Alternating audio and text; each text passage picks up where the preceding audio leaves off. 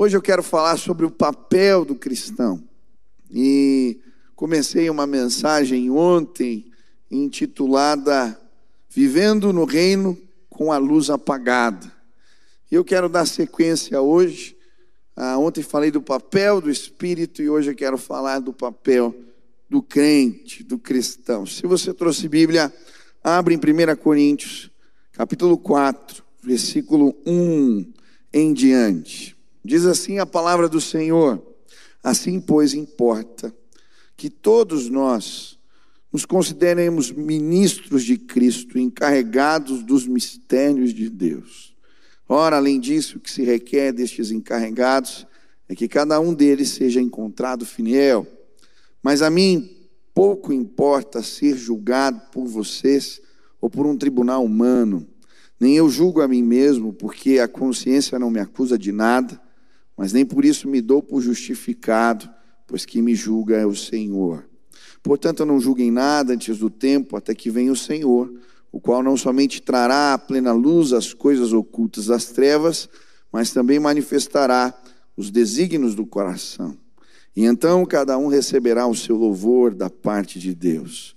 Meus irmãos, apliquei estas coisas figuradamente a mim mesmo e a Apolo, por causa de vocês para que por nosso exemplo vocês aprendam isto, não ultrapassem o que está escrito, para que ninguém se encha de orgulho a favor de um prejuízo de outros. Pois quem é que faz com que você sobressaia? E o que é que você tem que não tenha recebido? E se recebeu, por que se gloria como se não tivesse recebido? Vocês já estão fartos, são ricos, chegaram a reinar sem nós. Sim, quem dera fôssemos reis, para que também nós viéssemos a reinar com vocês. Porque me parece que Deus pôs a nós, os apóstolos, em último lugar, como se fôssemos condenados à morte, porque nos tornamos espetáculo para o mundo, tanto para os anjos como para os seres humanos. Nós somos loucos por causa de Cristo e vocês são sábios. Nós somos fracos, vocês são fortes. Vocês são honrados e nós desprezados. Até a presente hora sofremos fome, sede e nudez. Somos esbofeteados e não temos morada certa. Nos fadigamos trabalhando com nossas próprias mãos. Quando somos insultados, bendizemos. Perseguidos, suportamos. Quando somos caluniados, procuramos conciliação. Até agora temos chegado a ser considerado lixo do mundo, escória de todos. Não escreva essas coisas para que vocês fiquem envergonhados. Pelo contrário, para demonstrá-los como meus filhos amados. Porque ainda que vocês tivessem milhares de instrutores em Cristo, não teriam muitos pais, pois eu gerei vocês em Cristo pelo Evangelho. Portanto, eu peço a vocês que sejam meus imitadores. Amém. É muito interessante a gente entender o contexto de como a igreja de Corinto foi plantada. O apóstolo Paulo sai de Atenas e vai para Corinto, e ali ele encontra um casal, Priscila e Áquila. Eles eram judeus convertidos, estavam saindo de Roma por causa da perseguição e chegaram ali. Fabricavam tendas e eles se associam neste trabalho e eram bivocacionados. Até que chega Timóteo e Silas, e aí o apóstolo Paulo fica liberado para pregar o evangelho. O apóstolo Paulo tinha uma estratégia quando chegava numa cidade e ficava ali em missão. O primeiro lugar que ele procurava era uma sinagoga para pregar. E ele então vai à sinagoga local e começa a pregar o evangelho. E a Bíblia vai dizer que o líder da sinagoga, chamado Crispo se converte e isso gera um descontentamento a ponto de expulsarem Paulo e Crispo da sinagoga. E aí eles encontram do outro lado da rua um irmão chamado Tício Justo. E na casa desse irmão eles plantam a igreja de Corinto. É ali que começa tudo. Mas Deus é tão bom e a palavra de Deus é poderosa, como ouvimos aqui o nosso irmão Totes falar, que à medida que eles continuam pregando a palavra, o outro líder da sinagoga se converte, Sóstenes. E agora, há uma confusão maior acontece. eles levam Sóstenes até Galho, que era o procônsul da região, e falam assim: olha, você precisa fazer alguma coisa com esses desordeiros. Ele disse: Ó, julguem vocês pela lei de vocês. E eles pegam Sóstenes e ele apanha muito. E é nesse contexto que o apóstolo Paulo recebe a orientação de Deus: não saia desse lugar. Eu vou te proteger, porque ainda existem muitos em Corinto que seguirão o meu nome. E ele fica um ano e meio nesta cidade, e ali Deus faz maravilhas. Agora, as pessoas que se, começam a se converter, elas são oriundas de um contexto muito peculiar. Haviam três templos principais na cidade de Corinto. Um era de Afrodite, a deusa do amor, da fertilidade. E ali haviam muitas prostitutas cultuais, elas raspavam a cabeça. E ali ah, havia muita promiscuidade. Outro deus era Esculápio, deus da medicina. Quem já viu o símbolo né, da medicina, aquele cajado com a serpente em volta, é porque nesse templo as serpentes passavam por cima das pessoas que estavam doentes procurando cura. Esse era o deus Esculápio. Também havia ali o templo de Apolo, onde ficavam as sacerdotisas ah, que eram responsáveis por trazer palavras proféticas, as pitonisas, mulheres que faziam adivinhações. Esse é o contexto. E muita gente começa a se converter, ingressa no reino, mas por causa dessa bagagem toda havia promiscuidade na igreja, havia confusão, havia muitas facções, divisões, havia muita gente promovendo engano, e o apóstolo Paulo vai dizer que eles eram nenéns na fé, crianças na fé, estavam no leitinho, não eram experientes, maduros, eram como pessoas que entraram no reino, mas o reino para eles estava com a luz apagada. Essa semana eu atendi um jovem, e ele estava me falando que, depois de anos na igreja, parece que as coisas começaram a fazer sentido para ele. E eu estava ali atendendo numa sala do meu pai, e eu falei para ele: está vendo essa sala? Você consegue reparar que existem quadros na parede, existem poltronas, existe uma estante com livros atrás de mim. Muitas vezes as pessoas ingressam no reino, mas a luz está apagada. Elas só veem os vultos, sabem que tem um quadro, conseguem ver os contornos das poltronas, mas não são capazes de ver a beleza do reino. Hoje, essa semana, o Espírito Santo de Deus ligou a luz do reino para você. E você está vendo detalhes que antes você não era capaz de enxergar. E hoje eu vim dizer para você, eu creio que a luz do reino vai ser ligado para você. Existem coisas de Deus que você não conhece. Existem riquezas profundas, belezas, coisas incríveis, quadros na parede que você nunca viu. E o Espírito Santo está nos convidando à maturidade, a irmos além, a águas mais profundas, a entendermos qual é o papel do Espírito Santo na vida do crente e qual é o papel do cristão. Quantos querem acender a luz de novos aposentos. Quantos querem crescer na fé, levantem as mãos. Você precisa saber o seu papel. E esse texto que acabamos de ler fala do papel do cristão. E o primeiro papel que ele apresenta aqui é no versículo primeiro. Assim, pois, importa que os homens nos considerem como os ministros de Cristo. Primeiro papel, quantos aqui são convertidos? Levante a mão aí. Você é um ministro de Cristo. Mas o que isso representa? Ministro. Eu fui ler essa palavra no grego, no dicionário Strong. Sabe qual que é a tradução para ministro? Remador. Remador. Se você lembrar daquelas embarcações romanas antigas, chamavam galés, sabe? Aquelas que ficavam os remos para o lado de fora.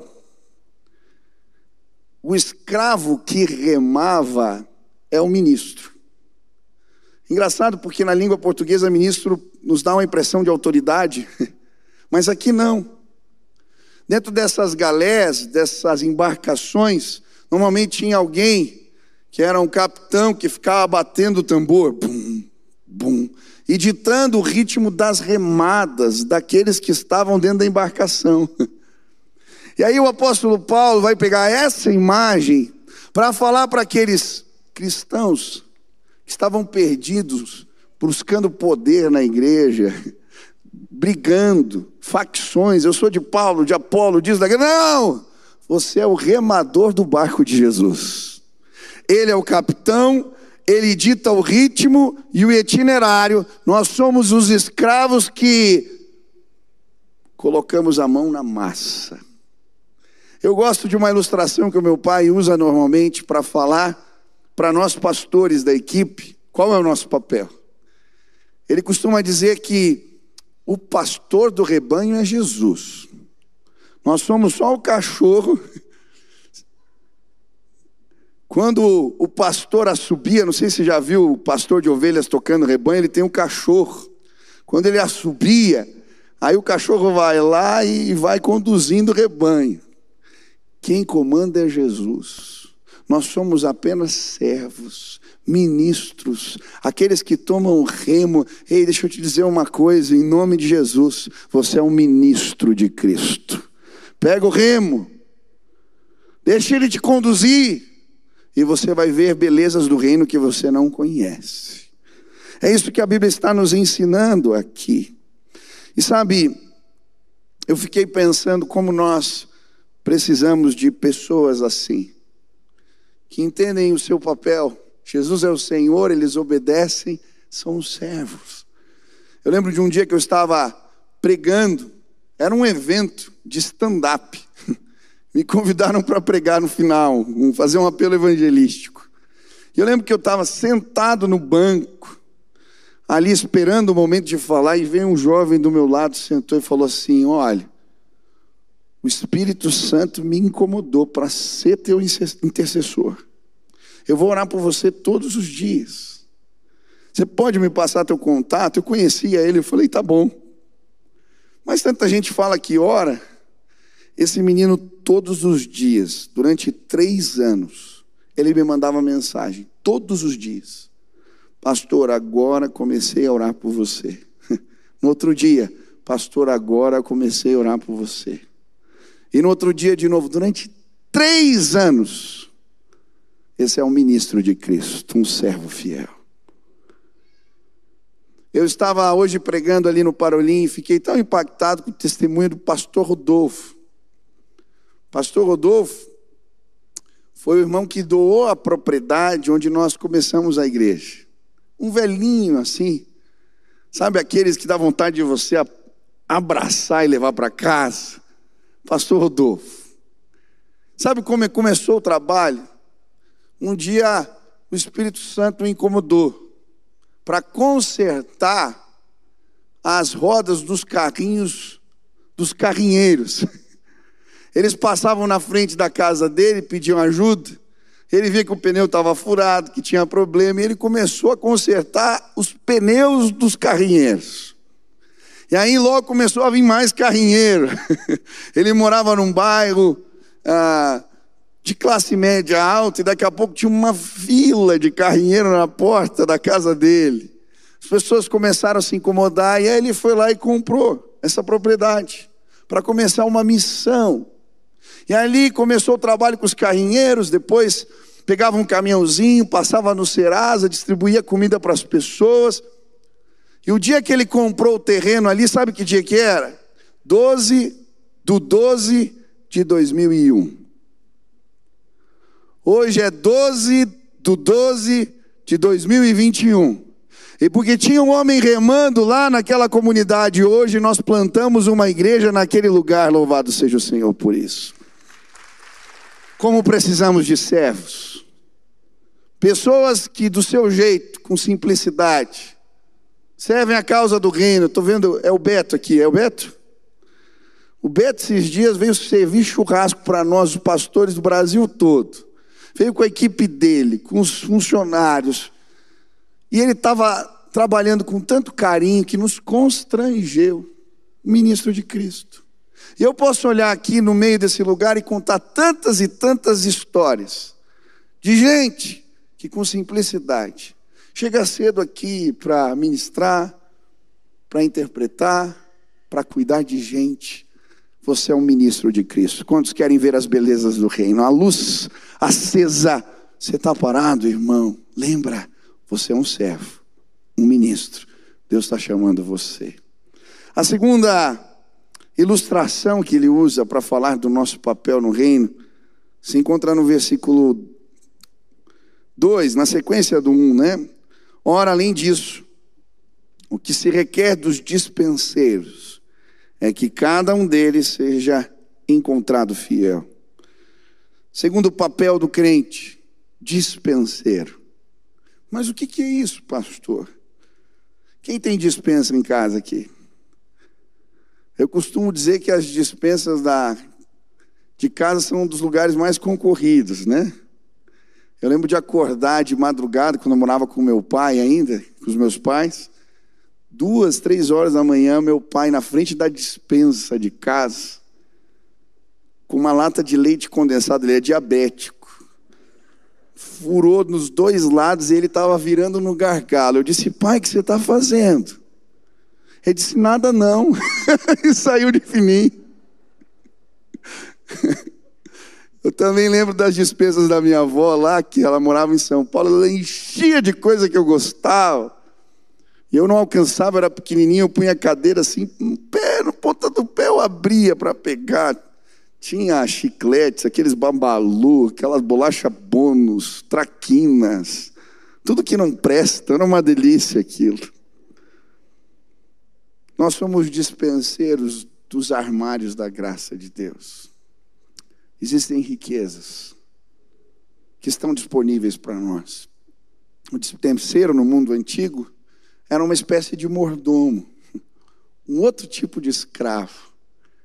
Quando ele alcançava a confiança do seu senhor, ele se tornava responsável pelas dispensas, por administrar os bens do seu senhor.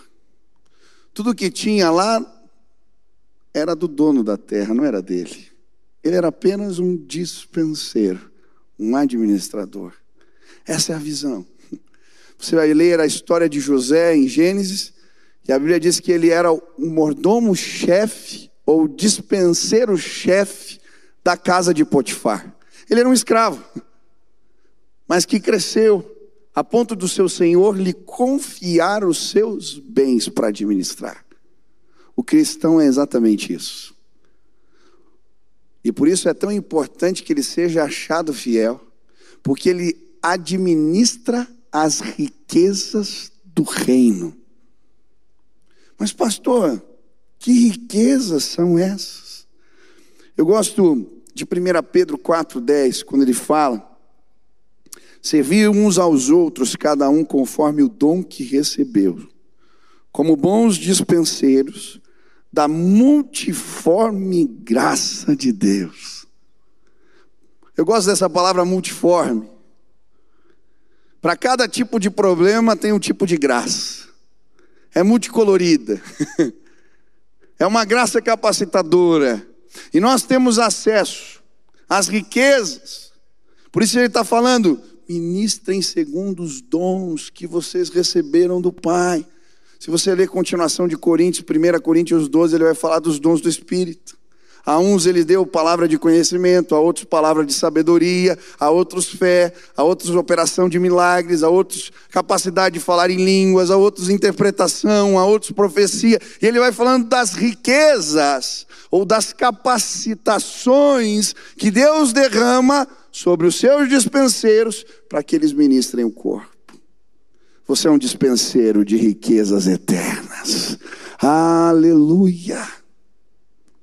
Sabe, às vezes a gente esquece de abrir o armário, esquece de tomar a provisão e abençoar os outros. Esses dias eu fui tão abençoado. Minha esposa estava em crise lá em casa. E foi tão especial uma carta que chegou lá em casa. Ela tinha feito uma oração aquele dia específica sobre várias questões, entregas que ela tinha feito, situações que envolviam os filhos, a casa. E aí, uma moça, uma mãe, lá da escola onde nossos filhos estudam, resolveu escrever uma carta. E nessa carta ela citava as orações da minha esposa, sem saber de nada, dizendo: Olha, eu estava orando, Deus me incomodou para orar por você. E Deus me disse isso a teu respeito, disse aquilo a teu respeito, disse isso. Eu vou dar um presente para você lembrar que Ele está cuidando de você. É como uma orquídea começou a ministrar. Minha esposa pegou a carta e começou a chorar porque uma mulher foi tomada pelo Espírito, abriu os armários da graça, usando os dons que Deus lhe deu. Foi resposta de Deus para minha casa e para minha família. Louvado seja o Senhor por isso. Fazia acho que nem duas semanas que minha mãe tinha falecido. Eu fui pregar em São José dos Campos, num congresso de jovens. E na hora que eu terminei a pregação, eu estava ainda muito abatido. Um pastor que estava ali no congresso, tinha sido convidado para ministrar, veio orar por mim. Na hora que ele começou a orar por mim, o Espírito Santo tomou a vida dele. E as riquezas da graça foram derramadas na minha vida porque ele começou a orar. E ele citou o versículo predileto da minha mãe, ele usou expressões na oração que a minha mãe usava para falar comigo, ele me disse coisas que só ela sabia. Como pode uma coisa dessa? Nós somos os dispenseiros da graça de Deus. Todo recurso que precisamos para fazer a obra do Senhor está à nossa disposição. Quando servimos ao propósito de Deus, ah, Ele nos abençoa. Hoje eu vim dizer para você: você veio a essa casa porque o Espírito quer te lembrar. As dispensas do Senhor são fartas. Existem sim graças maravilhosas. Ah, sabe por que a luz do reino está apagada para você? Porque faz tempo que você não abre esses armários. Faz tempo que você não pede a capacitação, os dons do Espírito. Faz tempo que você não se deixa usar por Deus. Em nome de Jesus, lembra, você é o remador do barco, mas você é o mordomo que pega a bandeja e distribui graça onde passa em nome de Jesus. Quantos querem fazer isso? Mas ele fala de um outro papel. Versículo 9. Porque a mim me parece que Deus nos pôs a nós, os apóstolos, em último lugar, como se fôssemos condenados à morte, porque nos tornamos espetáculo ao mundo, tanto a anjos como a homens. Terceiro papel, espetáculo ao mundo. O que ele está querendo dizer aqui? Outra figura de escravo. Nas entrelinhas, ele está falando de que espetáculo? Ele está falando dos coliseus, daqueles que eram lançados nas arenas, os gladiadores, ou aqueles que, por causa da sua fé, eram martirizados. E sabe o que o apóstolo Paulo está dizendo aqui? Enquanto vocês estão brigando por poder na igreja, criando facções, quem é de Pedro, quem é de Paulo, quem é de Apolo, nós somos um espetáculo para o mundo servimos de entretenimento, sofremos. Olha o que ele diz no versículo 11 a 13: Até a presente hora sofremos fome, sede, nudez, somos esbofeteados, não temos morada certa, nos afadigamos trabalhando com as nossas próprias mãos. Quando somos injuriados, bendizemos, perseguidos, suportamos. Quando caluniados, procuramos conciliação. Até agora temos chegado a ser considerados lixo do mundo, escória de todos. O que ele está falando aqui? Do compromisso com a missão. O crente que busca a glória aqui não entendeu exatamente o seu papel. Esse mundo é passageiro. E enquanto eles estavam numa briga e disputa por poder, o apóstolo Paulo está dizendo: Ei, que glória é essa que vocês estão buscando? Ela não faz sentido algum. Nós, os apóstolos, estamos sendo esbofeteados, estamos sendo jogados nas arenas, estamos sendo martirizados, estamos sofrendo, porque temos um compromisso com a visão. Eu gosto da citação de Jim Elliot. Não é louco quem dá, foi um mártir da igreja. Não é louco quem dá aquilo que não pode guardar, a fim de ganhar o que não pode perder. O crente verdadeiro é aquele que passa por esse mundo com os olhos na glória. Nós somos peregrinos, nós estamos de passagem. A nossa glória não está aqui, ela está além, ela transcende. Vamos gastar a vida, vamos entregar tudo, porque o nome de Jesus, a glória de Deus, a missão do reino é maior.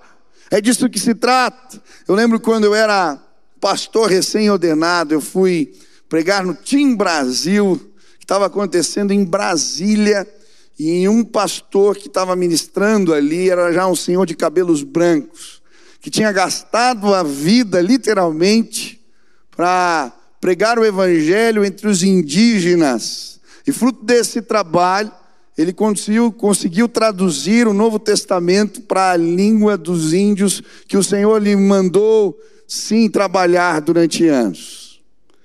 Esse senhor, no intervalo lá dos, dos cultos, me levou, me levou numa escola em Brasília, onde eles preparavam aqueles que queriam ser missionários entre os índios. E eu fiquei vendo vários casais. Eles gastavam cerca de dois anos estudando linguística. Sabe para quê? Para chegarem nesses lugares, depois estudavam teologia, era um curso longo, demorava seis anos. Para depois eles irem para esses lugares, para essas tribos.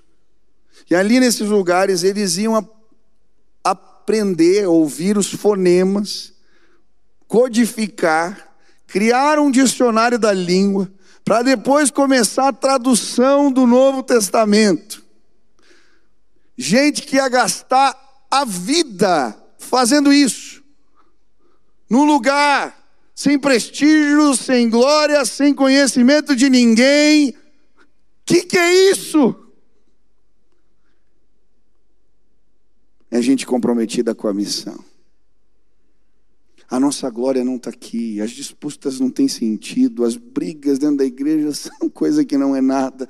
O apóstolo Paulo está dizendo: Ei, nós somos espetáculo para o mundo, nós somos os escravos nas arenas porque a nossa glória não está aqui, está na presença do Pai. Um dia eu e você vamos entrar na presença do Senhor.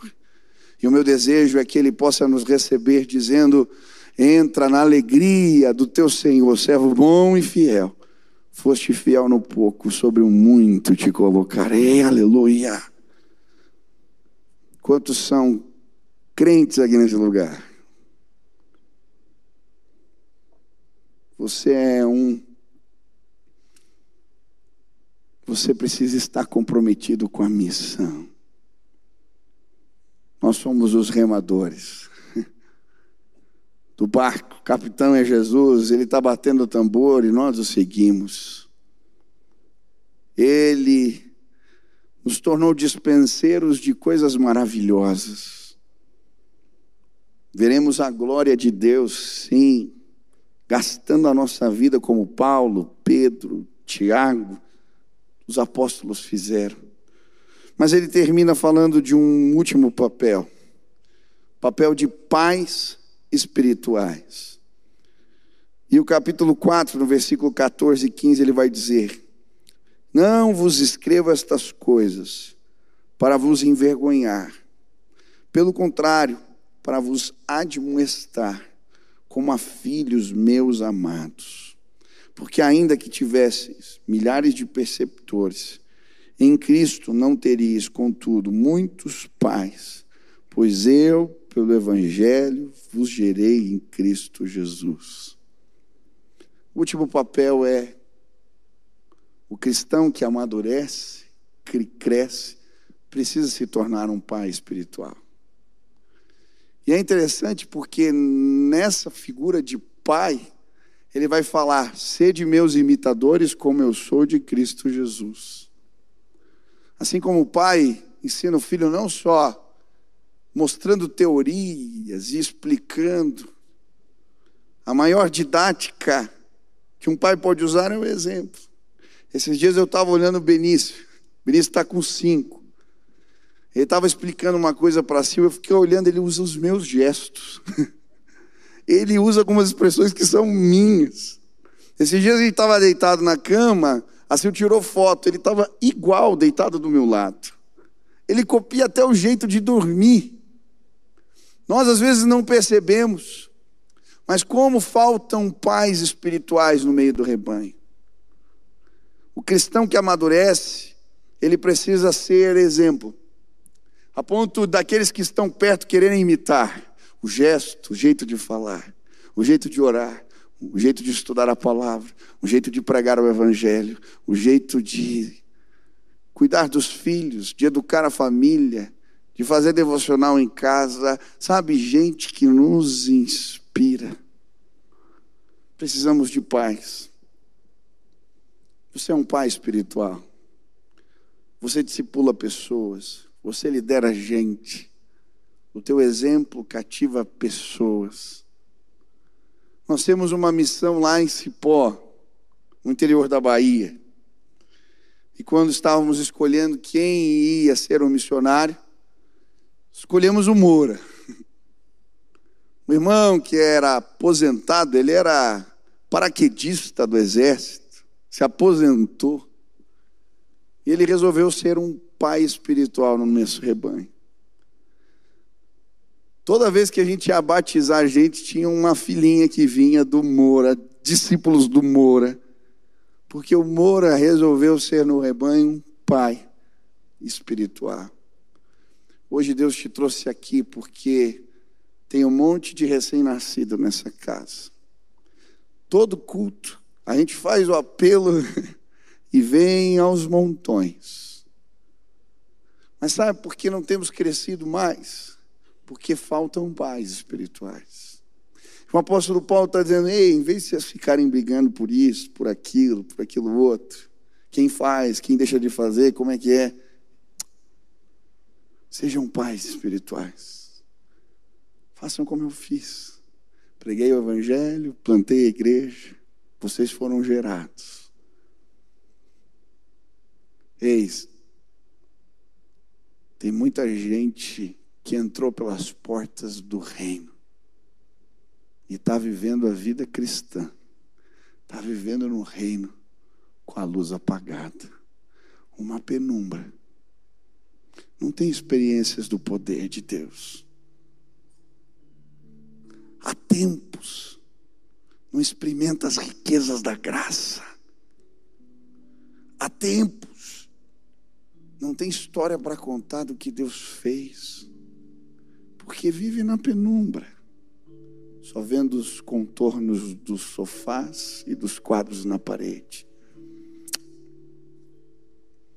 Hoje Deus te trouxe aqui porque Ele vai acender a luz do teu coração. Sim, basta você pregar, pegar os rimos de novo, pegar a bandeja, pegar a espada e ir para a arena, ou simplesmente entender o seu papel como um pai. Quando cuidamos dos filhos, quando seguimos a ordem do capitão que bate o tambor. E vamos para lugares que não imaginamos, seguindo a ordem do Senhor. Quando nos dispomos a tomar das dispensas da graça e sermos usados na vida de pessoas, quando nos dispomos a ministrar, a servir, a cuidar, seja trocando pneu de carneiro ou distribuindo o Novo Testamento aonde Deus nos coloca a glória de Deus é revelada para nós. O Tots viu a glória de Deus num avião com o Novo Testamento na mão, enquanto desafiava a menina com a apostila da FGV. ah, você vai ver a glória de Deus.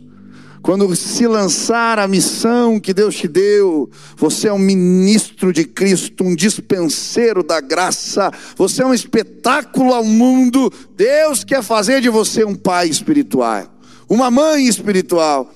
Deus quer acender as luzes do reino para nós. Tem coisas novas, riquezas que vão além e que só estão à disposição dos que servem.